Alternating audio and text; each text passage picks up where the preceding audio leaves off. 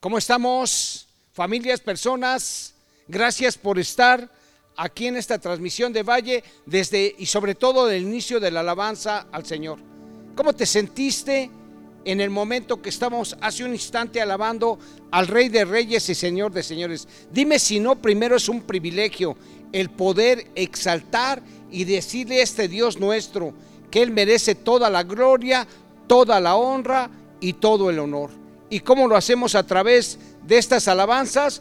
que directamente salen de nuestro corazón. Así es que, pues seas bienvenido desde que llegaste tú a alabar a nuestro Dios. Ahora vamos a disponer nuestro corazón para escuchar lo que Dios quiere para ti, para mí, que escuchemos el día de hoy. Así es que nuevamente te digo, seas bienvenido, persona, familia, sea el lugar donde sea.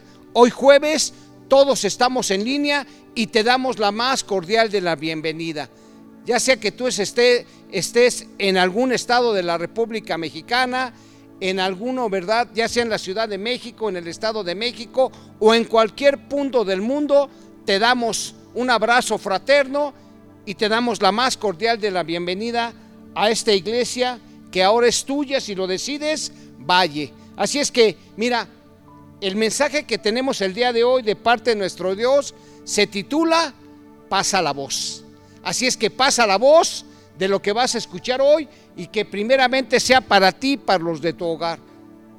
Te pedimos como siempre que tú puedas dar de gracia lo que Dios nos ha dado de gracia. En otras palabras, que tú puedas invitar en este momento a otras personas, a familias, amigos, conocidos, etcétera, parientes, cuyo mensaje crees que le va a ayudar. Así es que comparte este mensaje para que otros puedan disfrutarlo, puedan escucharlo, puedan aprenderlo para vivirlo y para poder después compartirlo con muchos otros más.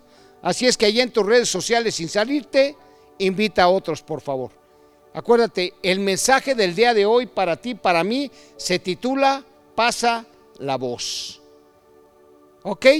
Esto es, mira, eh, el, el mensaje que tenemos del día de hoy precisamente en pasar la voz se define como que algo que nosotros como cristianos, que hace, como cristianos tenemos que hacer es pasar el mensaje más importante para nosotros, ¿sabes? El mensaje de la reconciliación. Y ahora fíjate bien lo que significa un mensaje. Es un recado que envía alguien a otra persona. Es un recado que envía alguien a otra persona. Y por cierto, ¿cuántas ocasiones tú has tenido que pasar un mensaje y de repente no es tan sencillo, verdad? Pero la pregunta también es, ¿cuántas veces en tu vida, persona, familias, valle, iglesia, has tenido que pasar un mensaje vital? Un mensaje que para la persona que lo va a recibir es necesario y es, la verdad, preponderante en su vida. Ok, mira, esto de pasar el mensaje también lo podemos ver en algunas cuestiones, algunas historias que la humanidad nos ha regalado de personas que por llevar el mejor mensaje del mundo, que es el plan de salvación, que es el plan de reconciliación, ¿sabes? Han tenido que perder inclusive la vida. Qué tremendo, ¿no? El día de hoy el Señor te está hablando del mensaje más importante para tu vida y para mi vida. Y por lo cual te pido que estés muy atento y que oremos para poner este mensaje en manos de Dios. Padre, te pedimos en el nombre de Jesús que sea tu Espíritu Santo, Dios, el que nos hable este día y el que nos permita aprender esta información, este mensaje que tú nos das para poderlo realmente compartir con muchos otros y así la humanidad pueda enterarse de que hay un Dios que la ama profundamente. En el nombre de Jesús, amén. Mira, en el año de 1912, un hombre llamado John Harper tenía 39 años y, sabes, era pastor de una iglesia bautista en Londres. Había perdido a su mujer y había decidido embarcarse en el Titanic junto con su hija pequeña de seis años y su hermana para predicar por varias semanas en una iglesia de Chicago de los Estados Unidos. Él dijo, ok, es mi decisión, se lleva a su familia. En este momento había, como dice esta, esta nota, había perdido a su esposa, pero iba acompañado de su hermana y su pequeña hija de seis, de seis años. Tú sabes, desgraciadamente, que la noche del 14 de abril del año de 1912, el barco chocó contra un iceberg y se fue hundiendo en las frías aguas.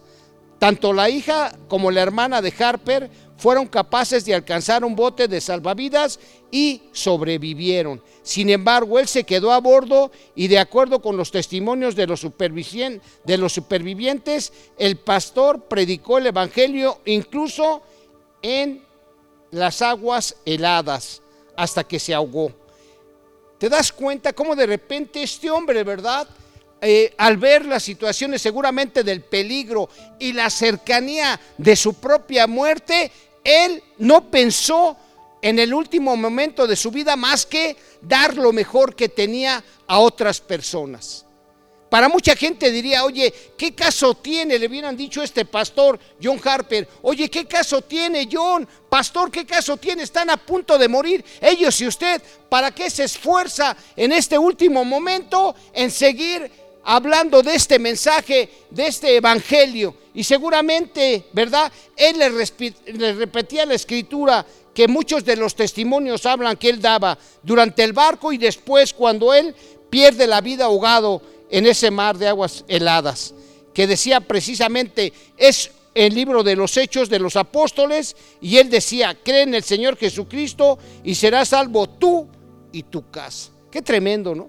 Y a veces me pongo a pensar, bueno, eh, mucha gente nos dice fanáticos, mucha gente nos dice, sabes, está bien creer, está bien tener, ¿verdad? Un Dios presente, pero por favor no te fanatices. Y a mí me encanta este tipo de historias porque retroalimentan mi vida y le dan más fuerza a la fe, esa fe que tengo puesta en un Dios poderoso, en ese Jesús real que nos ha demostrado una y otra vez que está vivo por lo cual podemos comunicarnos, podemos, ¿verdad?, realmente entablar una intimidad con este Dios poderoso. Y hoy entiendo a este hombre, ¿verdad? Este pastor sabía, él sabía en su corazón, porque seguramente muchas veces Dios ya le había revelado que esto no es todo, que este mundo solamente es un mundo pasajero y que está presente la vida eterna.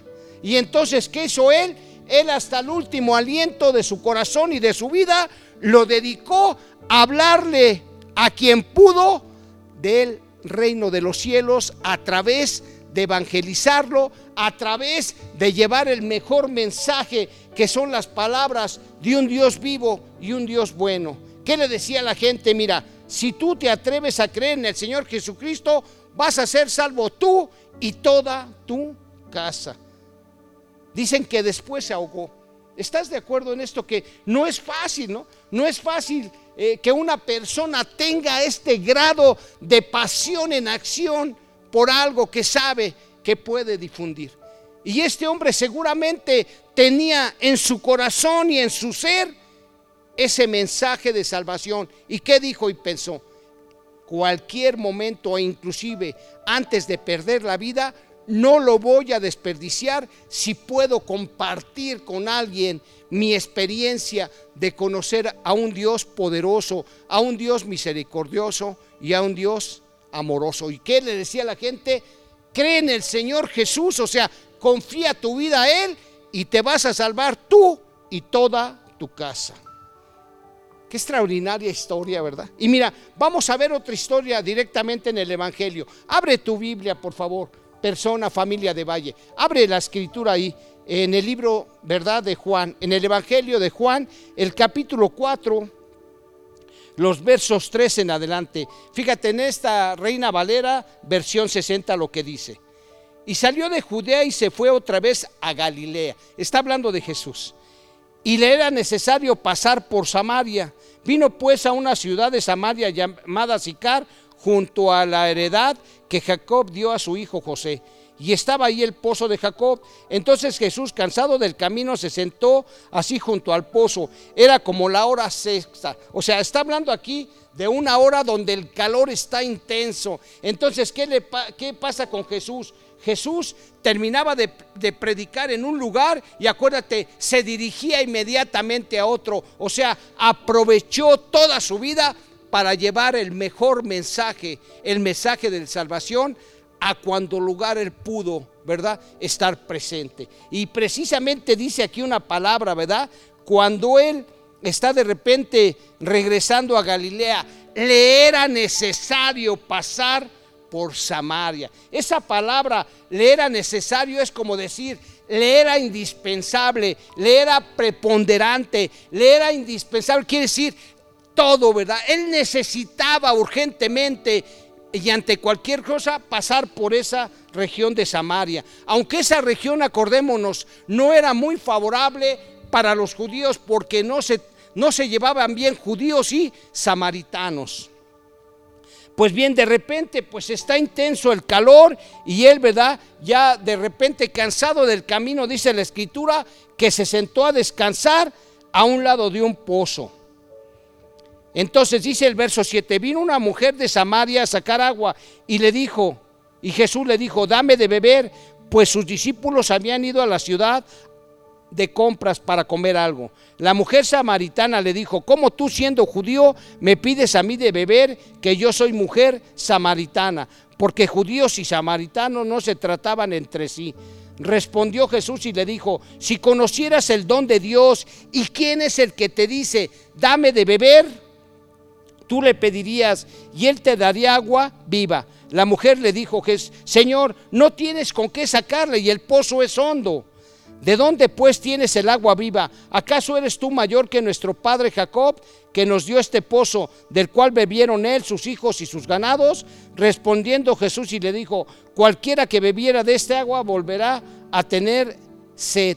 Mas el que bebiere del agua que yo le daré no tendrá sed jamás, sino que el agua que yo le daré será en él una fuente de agua que salte para vida eterna. La mujer le dijo, Señor, dame esa agua para que no tenga yo sed ni venga aquí a sacarla. Señor, dame de esa agua para que yo no tenga, para que yo no vuelva a tener sed y venga aquí y la tenga que sacar. ¿Por qué dijo estas palabras? Y mira, generalmente uno se queda reflexivo ante las historias que nos dejó el Señor, este Dios poderoso, escritas en su palabra. Y es que de repente Jesús, acuérdate, o estaba enseñando, o estaba predicando, o estaba sanando, pero sobre todo estaba estableciendo el reino de los cielos en esta tierra. Estaba hablando de ese mensaje de reconciliación y de salvación dirigido a todos los hombres y mujeres del mundo. Wow, tremenda situación. Y entonces, ¿qué pasa? cansado del camino, de repente el calor estaba intenso, él va, se pone a un lado de un pozo y de repente ve salir una mujer a la cual le pide de beber y entonces la mujer dice, ¿cómo te atreves a hablarme a mí? O sea, se quedó totalmente sorprendida porque en su condición de mujer en ese tiempo y aún siendo samaritana, le, cayó de peso, le cayó extraño, porque los judíos menospreciaban a los samaritanos y más siendo mujeres. Y la pregunta también aquí que hemos comentado en Centro Cristiano Valle, ¿verdad? Y que hemos estudiado. Mira iglesia, persona, familia que me escuchas. Esta mujer generalmente tenía que ir a esta hora a sacar agua del pozo porque estaba escondiendo su forma de vida. Porque estaba escondiendo su forma que no era agradable ante la sociedad en la cual ella vivía. Y te digo esto por lo siguiente, por favor. En el verso 16 podemos ver aquí lo siguiente. Dice, Jesús le dijo, después de que le dijo, dame de beber, la mujer le dijo, no traes ni cántaro, y entonces le dice el Señor, mira, te conviene que tú bebas del agua que yo te puedo ofrecer, porque si tú bebes esa agua jamás tendrás sed. Y en el verso 16 Jesús le dice, ve, llama a tu marido y ven acá. Respondiendo la mujer dijo, no tengo marido. Jesús le dijo, bien has dicho, no tengo marido porque cinco maridos has tenido y ahora el que tienes no es tu marido. Esto has dicho con verdad. Le dijo la mujer, Señor, me parece que tú eres profeta. Wow, Señor. Qué tremenda situación. ¿Te das cuenta cómo esta mujer, cuando la demás, o sea, cuando esa región o cuando cualquier persona el agua vital en las casas, ¿verdad? Es vital, perdón, en todas las casas. Entonces, generalmente las mujeres, las amas de casa, pues tendrían que ir muy temprano para evitar el sol candente del día. Y entonces, ¿qué pasaba? Que esta mujer no tenía una buena reputación, no tenía una buena vida ahí. Entonces, seguramente se tenía que esconder de varias mujeres, de varias familias, a las cuales ella había afectado al quedarse o robar esposos o tener una vida no muy correcta delante de esa población. Entonces, ¿qué hacía? Se escondía para que nadie la viera, la viera y tenía que salir a horas no poco comunes para que para obtener ese líquido necesario para la vida. Y sin embargo, el Señor Jesús le dice, ¿verdad? ¿Cómo es su vida? Y ella dice, wow, Señor, me parece que tú eres un profeta. ¿Por qué? Porque estás adivinando, porque estás más bien, ¿verdad? Diciéndome cosas que tú no sabes y que seguramente el Señor te está revelando a ti. Wow, Señor. En el número 25, fíjate, le dijo a la mujer, sé que ha venido, dice, sé que ha de venir el Mesías llamado el Cristo. Cuando Él venga nos declarará todas las cosas. Jesús le dijo, yo soy el que habla contigo. En esa charla siguieron comentando y de repente la mujer, ¿verdad? Dijo, sé que ha de venir el Mesías el Cristo. Y entonces, cuando Él venga nos declarará todas las cosas. Jesús le dijo, yo soy el que habla contigo. Híjole, ¿qué, qué, digo, cuando tienes un encuentro, porque aquí lo que podemos ver en este, en este texto es el, el, plan de salvación revelado en esta escritura, hermano. Vemos cómo tenemos un Dios, cómo tenemos a Jesús, ¿verdad? Llevando ese mensaje de reconciliación del hombre o la mujer con un Dios poderoso, hermano. Me encanta ver este tipo de escrituras, ¿verdad? Cuando realmente el Señor, este Dios poderoso, muestra el corazón para cualquier persona, ¿verdad? Que necesita tener un encuentro con Él. Esta mujer estaba teniendo un encuentro con Cristo, con Jesús, con ese Cristo revelado, ¿verdad? Y mira, de repente en el versículo 27, en esto vinieron sus discípulos y se maravillaron de que hablara con una mujer. Sin embargo, ninguno dijo, ninguno dijo ¿qué, ¿qué preguntas o qué hablas con ella? Entonces la mujer dejó su cántaro y se fue a la ciudad y dijo a los hombres, venid, ved a un hombre que me ha dicho todo cuando he hecho, no será este el Cristo. Entonces salieron de la ciudad y vinieron a él. Y mira, aquí hay algo hermoso, hermano, que quiero comentarte. De repente, acuérdate, esta mujer seguramente por su mal comportamiento y su pecado no se atrevía a salir en público. ¿Por qué? Porque en algunas otras ocasiones verdaderamente la gente le insultaba por el tipo de vida que llevaba. Era una mujer que vivía, ¿verdad? Todo el tiempo, ¿verdad? Cubriéndose, escondiéndose de las personas, te vuelvo a repetir, por su estilo de vida. ¿Y qué sucede? Inmediatamente que tiene un encuentro con este Jesús, con este Dios poderoso, con este, ¿verdad?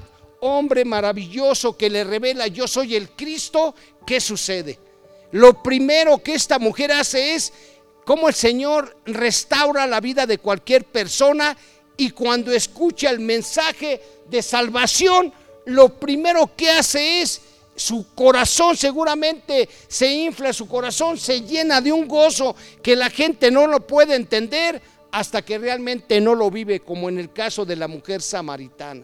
¿Y qué hizo entonces? ¡Wow! Dejó su cántaro ahí, ¿verdad? No esperó seguramente a que llegaran los discípulos y con ese corazón y con ese cambio que había sufrido al tener un encuentro personal con Jesús, va inmediatamente sin importarle lo que ahora sí podía decirle la gente. Y ahora te imaginas cuando llegó al pueblo que la gente miró y dijo, ¿qué hace aquí esta mujer? Pero cuando ella empieza a hablar, fíjate lo que hace, da testimonio de lo que en ese momento Jesús, ¿verdad? Le había revelado. ¿Y qué le dice a la gente? Escucha por favor.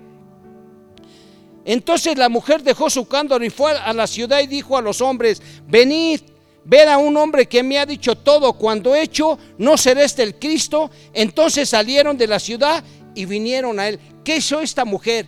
Inmediatamente que ella recibió el mensaje de reconciliación, del perdón de pecados y de salvación, lo transmite inmediatamente a otros, hermano. ¿Cómo estaría de gozosa esta mujer?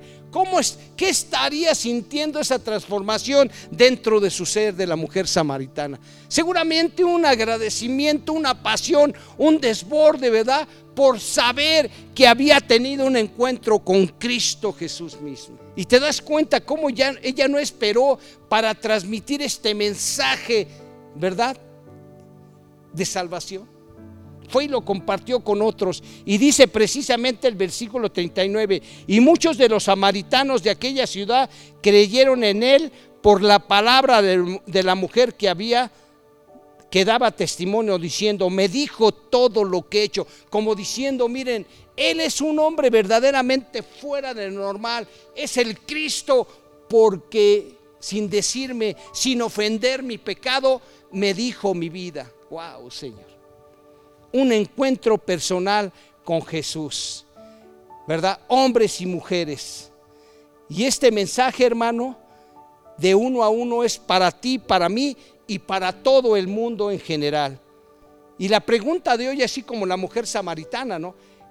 ¿Qué ha hecho el Señor por ti desde la primera vez que tú lo conociste y hasta el día de hoy? ¿Qué ha hecho el Señor? Así como la mujer, tú puedes platicar tu testimonio de tu conversión o puedes platicar un testimonio de lo que Dios ha hecho hoy en tu vida. Y con eso tú crees que no bastaría para llegar y exhortar, para llegar y animar el corazón de muchos, iglesia, personas, familias que están escuchando este mensaje. ¿Sabes? Te quiero decir algo, Jesús fue un hombre esforzado aquí en el mundo.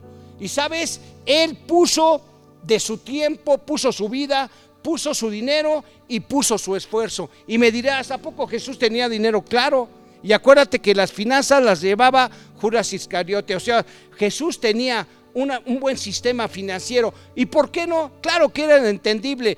Porque todo el bien que le hacía a las personas o familias, la gente en agradecimiento invertía en su ministerio. Así es que persona de Valle, familias, donde quiera que te encuentres, la pregunta de hoy es, ¿te has animado a llevar el mejor mensaje del mundo a otros? Y es que la verdad es necesario. Así como este relato que te dije de este pastor, de John Harper, ¿te acuerdas?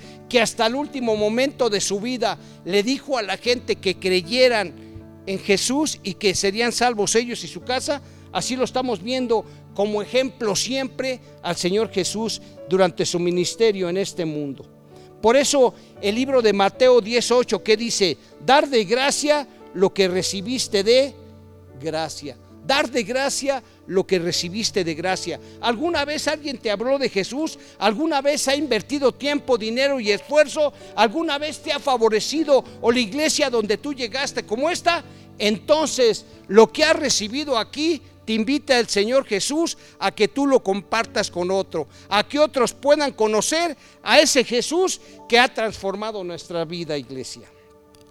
Mira, también ahí en el Evangelio de Lucas, en el capítulo 8, en los versos 26 al, 30, al 39, podemos leer la historia de este hombre, de este hombre ganareno, que, que él vivía, ¿te acuerdas? Dice la escritura, mira ahí, Lucas 8, 26 y arribaron a la tierra de los Gararenos que está en la ribera opuesta a Galilea. Al llegar él a la tierra vino a su encuentro un hombre de la ciudad endemoniado desde hacía mucho tiempo y no vestía ropa ni moraba en casa sino en los sepulcros. Este al ver a Jesús lanzó un gran grito y prostrándose a sus pies exclamó a gran voz, ¿qué tienes conmigo Jesús, Hijo del Dios Altísimo? Te ruego que no me atormentes. De repente un hombre, ¿verdad? Endemoniado con todas estas características que ya leímos, pues necesitaba una liberación, necesitaba, hermano, ser, ¿verdad?, rescatado de este demonio que lo atormentaba. Y en el 30 dice, y le preguntó Jesús diciendo, ¿cómo te llamas? Y él dijo, Legión, porque muchos demonios habían entrado en él. Y le rogaron que no los mandase ir al abismo. Había ahí un hato de muchos cerdos que pasían que paseaban en el monte y le rogaron que los dejase entrar en ellos y les dio permiso. Y los demonios salidos del hombre entraron en los cerdos y el hato se precipitó por un despeñadero al lago y se ahogó. Entonces, ¿qué pasó? Que el hombre fue libre, hermano. Cuando Jesús con autoridad echó fuera toda esa legión de este hombre endemoniado. Y en el 37 dice, entonces toda la multitud de la región alrededor de los Garadenos le rogó que se marchase de ellos, pues tenían gran temor. Y Jesús entrando en la barca se volvió, y el hombre de quien habían salido los demonios le rogaba que le dejase estar con él, pero Jesús le despidió diciendo, vuélvete a tu casa y cuenta cuán grandes cosas ha hecho Dios contigo. Y él se fue publicando por toda la ciudad cuán grandes cosas había hecho Jesús con él. Fíjate, este hombre no se quedó con este regalo, con este mensaje, con este premio, con esta salvación hermosa, hermano. Él fue inmediatamente y publicó llevando el mensaje, ¿verdad? Por toda la ciudad, hablando de todo lo que había hecho Jesús por él. ¿Te das cuenta cómo la importancia tuya y mía de ser hijos de Dios, de ser cristiano?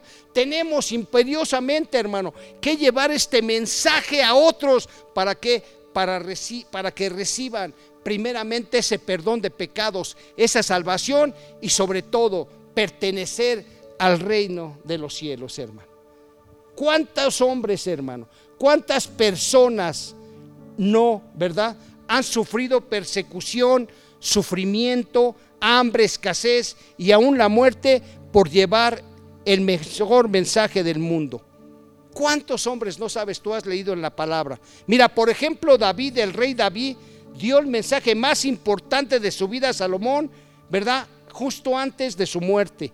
¿Sabes por qué, hermano? Y mira, ahí en, eh, lo hemos leído, y ahí en, en, el, en el Antiguo Testamento, en el libro Primero de Reyes, capítulo 2, fíjate lo que dice el verso 1 en esta nueva traducción actual.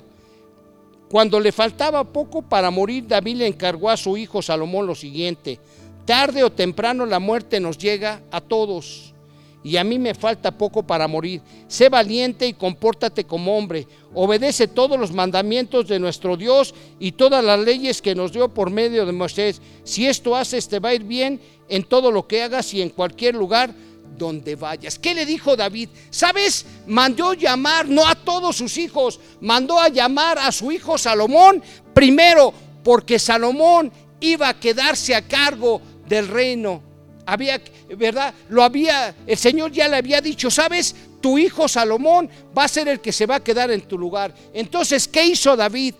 En los últimos momentos o en los días de su vida, mandó llamar a su hijo para darle un mensaje vital. Y este mensaje, ¿cuál fue? Obedece, hijo, en todo lo que está escrito en la ley del Señor, para que te vaya bien en, en todo lo que hagas y para que el Señor siga cumpliendo la promesa de que cuando tú mueras deje a otro rey de nuestra familia en su lugar. Ahora, ¿por qué tanta insistencia de David de que finalmente obedeciera a Salomón? Porque David le estaba dando un mensaje vital al decirle, sabes, obedece a Dios, es lo mejor que puedes hacer para que el rey que siga también sea capaz de seguir tu, tu legado, o sea, seguir hablándole al pueblo de la importancia de tener un Dios y obedecer en todo lo que nos diga para que nos vaya bien a todos y para que seamos de muchos años en esta vida. ¿Te das cuenta? No era un egoísta, no decía, es que asegura el puesto Salomón. No, lo que había en el corazón de David es llamar a Salomón, darle el mensaje vital para que Salomón siguiera pasando ese mensaje y cuando él muriera preparar a su descendencia para que los reyes que vinieran, ¿verdad? De este linaje, volvieran a caminar con un Dios poderoso. Una pasión en acción, hermano. ¿No se te hace esto? Cuando tú llevas el mensaje realmente, cuando eres un promotor del mensaje de Dios, te llenas de pasión, pero una pasión en acción, al dar el mejor mensaje de todo el mundo y el vital. Wow, Señor. Híjole, ¿cuántas veces te has esforzado? ¿Cuántas veces verdaderamente, iglesia amada, te has preocupado por compartir con tu familia, con tus parientes, con tus amigos, con tus compañeros de empleo, con cualquier persona, vecinos? ¿Cuántas veces has hecho un esfuerzo para poder hablar de Jesús a sus vidas? Porque sabes, teniendo a Dios, lo tenemos todo, hermano. Y mira, también ahí podemos ver, ¿verdad? Así como este hombre ganadero, como esta mujer samaritana que con poquito, con su propio testimonio, no esperaron a estar completamente preparados como muchos pensamos. Es que necesito prepararme. Hermano, cuando usted ha tenido un encuentro personal con Jesús, no basta más que hablarle a la gente lo que Dios ha hecho de momento por ti y por mí. Wow, Señor. Y mira bien, vamos a ver algo también impactante allí en Lucas 23, 39 al 43. Vamos a ver que muchos, ya te dije, sufrieron persecución, hambre por llevar este mensaje a otros hermanos. Allí en Lucas 23, en los versos 39 al 43 dice, uno de los criminales que estaban colgados lo insultaba, si tú eres el Mesías, sálvate a ti mismo y sálvanos también a nosotros. Pero el otro reprendió a su compañero diciéndole, no tienes temor de Dios, tú que estás bajo el mismo castigo, nosotros estamos sufriendo con toda razón porque estamos pagando el justo castigo de lo que hemos hecho. Pero este hombre no hizo nada malo. ¿Te acuerdas en la cruz del Calvario cuando de repente el Señor Jesús estaba siendo sacrificado? ¿Por qué? por haber evangelizado, por haber hablado al mundo del reino de los cielos, hermano. Ese mensaje hermoso de la predicación del Evangelio para establecerlo es vital para la humanidad. Jesús allí en la cruz estaba cumpliendo, ¿verdad? Toda la ley, ¿para qué? Para que tú y yo pudiéramos tener un Salvador, el perdón de nuestros pecados una vida diferente y una vida eterna con este Dios hermoso. Y de repente, ¿te acuerdas? Había dos ladrones que estaban siendo crucificados igual que nuestro Señor Jesucristo. Y ya escuchaste, uno de ellos lo insultaba, si tú eres el Mesías, pues demuéstralo, sálvate tú y sálvanos a los otros. ¿Y qué dijo el otro ladrón, el otro hombre? Sabes, cállate, ten temor de Dios, ten respeto aún en esta hora de nuestra muerte. Tú y yo, ¿qué le dice? ¿Verdad? Estamos pagando un precio por lo que hicimos. O sea, realmente merecemos este castigo. Pero este hombre nada hizo. Y fíjate lo que pasa después, hermano. Luego añadió este hombre, Jesús, acuérdate de mí cuando comiences a reinar. Jesús le contestó, te aseguro que hoy estarás conmigo en el paraíso. Tremenda situación, ¿sí o no? Aún en los últimos minutos Jesús nos puso el ejemplo, hermano. Eh, a toda la humanidad. ¿Sabes? Vale la pena aún en mi sufrimiento, vale la pena aún en mi desesperanza, vale la pena aún, ¿verdad? Haber pasado por esto y hasta el último aliento de mi vida si es necesario. Si alguien clama a mí, yo transmito ese mensaje de salvación. Wow, Señor. Mira, en Juan 14, 12 la escritura nos dice, les aseguro que el que cree en mí, hará también las obras que yo hago y hará otras todavía más grandes porque yo voy a estar en el Padre. ¿Qué nos promete Jesús? ¿Sabes? Todos aquellos que son mis discípulos, todos aquellos que aceptaron este mensaje de salvación, ahora son parte de mi familia. Y yo les aseguro, ¿verdad? Dice la Escritura, que todo aquel que confía en mí su vida, las obras que yo hago, él hará, pero aún más grandes. Y sabes, entre las obras mayores que haremos, seguramente está el que, el llevar el mensaje al mundo, el mensaje de la reconciliación. Amén, hermano. El mensaje de la que, de la reconciliación. Por eso precisamente también ahí en la segunda carta de Corintios, el capítulo 5 al verso 20, Pablo nos dice, así que somos embajadores de Cristo, lo cual es como si Dios mismo le rogara a ustedes por medio de nosotros. Así pues, en el nombre de Cristo le rogamos que acepten el reconciliarse con Dios. Aquí Pablo está hablando, hermano, de que Él es, un embajador del reino de los cielos. Y sabes, un embajador que es, es un enviado oficial que representa a un soberano extranjero y que proporciona un vínculo entre su país que, que lo acoge y el país que representa. Los embajadores trabajan para construir relaciones y desarrollar políticas que favorezcan tanto al anfitrión como al país de origen del embajador. Un embajador es designado por el liderazgo de aquellos quienes representa y se le da la autoridad para hablar en su nombre. O sea, que el embajador, ¿verdad? Por decir así, de la India en México representa el gobierno de la India aquí en nuestro país y sabes, está puesto aquí para difundir su patria, para difundir su nación, para, establar, para entablar esas relaciones tan importantes en la vida de los hombres. Así Pablo nos dice, ¿verdad? Yo ahora soy un embajador del reino de los cielos. Es como si el propio Dios hablara a través de mí, de hecho así lo hace, porque cuando hay un embajador se le respeta como si fuera la máxima autoridad del país al cual representa, donde lo mandan, hermano. Qué fabuloso es esto, ¿no? El trabajo de Pablo como em-, embajador fue difundir el mensaje de su gobernante a la nación donde él vivía. Ese era el mensaje y ese mensaje fue el mensaje de la reconciliación. Dios quería reconciliarse personalmente con las personas con las que Pablo convivía. Y así lo hizo a través de su vida. Y a través, ¿sabes cómo lo hace a través de Dios?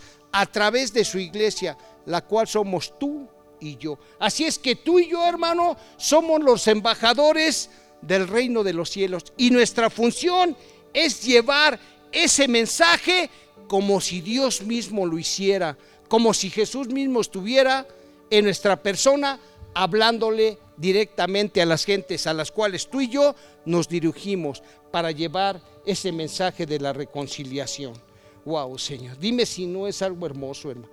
Y aquí está, mira, el mandato principal. En Mateo 28 podemos ver cómo el Señor nos comisionó, cómo el Señor nos encarga a ti, a mí como sus hijos, que llevemos el mejor mensaje. Fíjate, Mateo 28, 16 dice, ¿sí? Escucha, el encargo que Dios nos hace que Jesús. Así pues, los once discípulos se fueron de Galilea al cerro de Jesús, al cerro que Jesús les había indicado, y cuando vinieron a Jesús lo adoraron, aunque algunos dudaban. Jesús se acercó a ellos y les dijo: Dios me ha dado toda autoridad en el cielo y en la tierra. Vayan pues a la gente de todas las naciones, háganlas mis discípulos, bautícelas en el nombre del Padre, del Hijo y del Espíritu Santo, y enséñeles a obedecer todo lo que les he mandado a ustedes. Por mi parte, yo estaré con ustedes todos los días hasta el fin del mundo. Aquí nos comisionó para llevar este mensaje precioso, para decirle al mundo, ¿verdad? Que hay un Dios que los ama, para ir, a, para ir y hacer discípulos para ir y decirle a la gente, sabes, necesitas conocer este Dios, el cual es un Dios poderoso, misericordioso y amoroso. El Señor hoy quiere, por decir así, reconciliar a hombres y mujeres, ¿verdad? Jesús nos dijo, vayan en este mensaje para que hombres y mujeres sean reconciliados con mi Padre. Así es que hermano, la pregunta nuevamente y finalmente es, ¿hemos hecho este trabajo? Fíjate qué privilegio es tener en llevar este mensaje vital, hacerlo con pasión, pero también con, con acción. No necesita mucho, hermano. Necesita solamente, fíjese bien, recordar lo que Jesús ha hecho por ti, por mí, y comentarlo. Y el trabajo lo hace, como dice la Escritura, el Espíritu Santo. Así es que, iglesia amada, queremos difundir el mensaje, queremos crecer queremos ser más números que conozcan este Jesús, queremos traer la justicia a este mundo, difundamos el mejor mensaje, el mensaje vital, el mensaje de la reconciliación. Así es que oramos, iglesia. Padre, te damos gracias por esto que nos dices hoy y te pedimos, Dios, que toda tu iglesia universal cristiana, Señor, pongas hambre y sed y pasión en nuestro corazón para que, Señor, podamos llevar a otros como embajadores de tu reino las buenas nuevas de salvación. Podamos decirle, Señor, al mundo que nosotros estamos capacitados y estamos autorizados por ti para presentarte ante ellos y para decirles que tú no viniste al mundo a condenarlo, sino a salvarlo.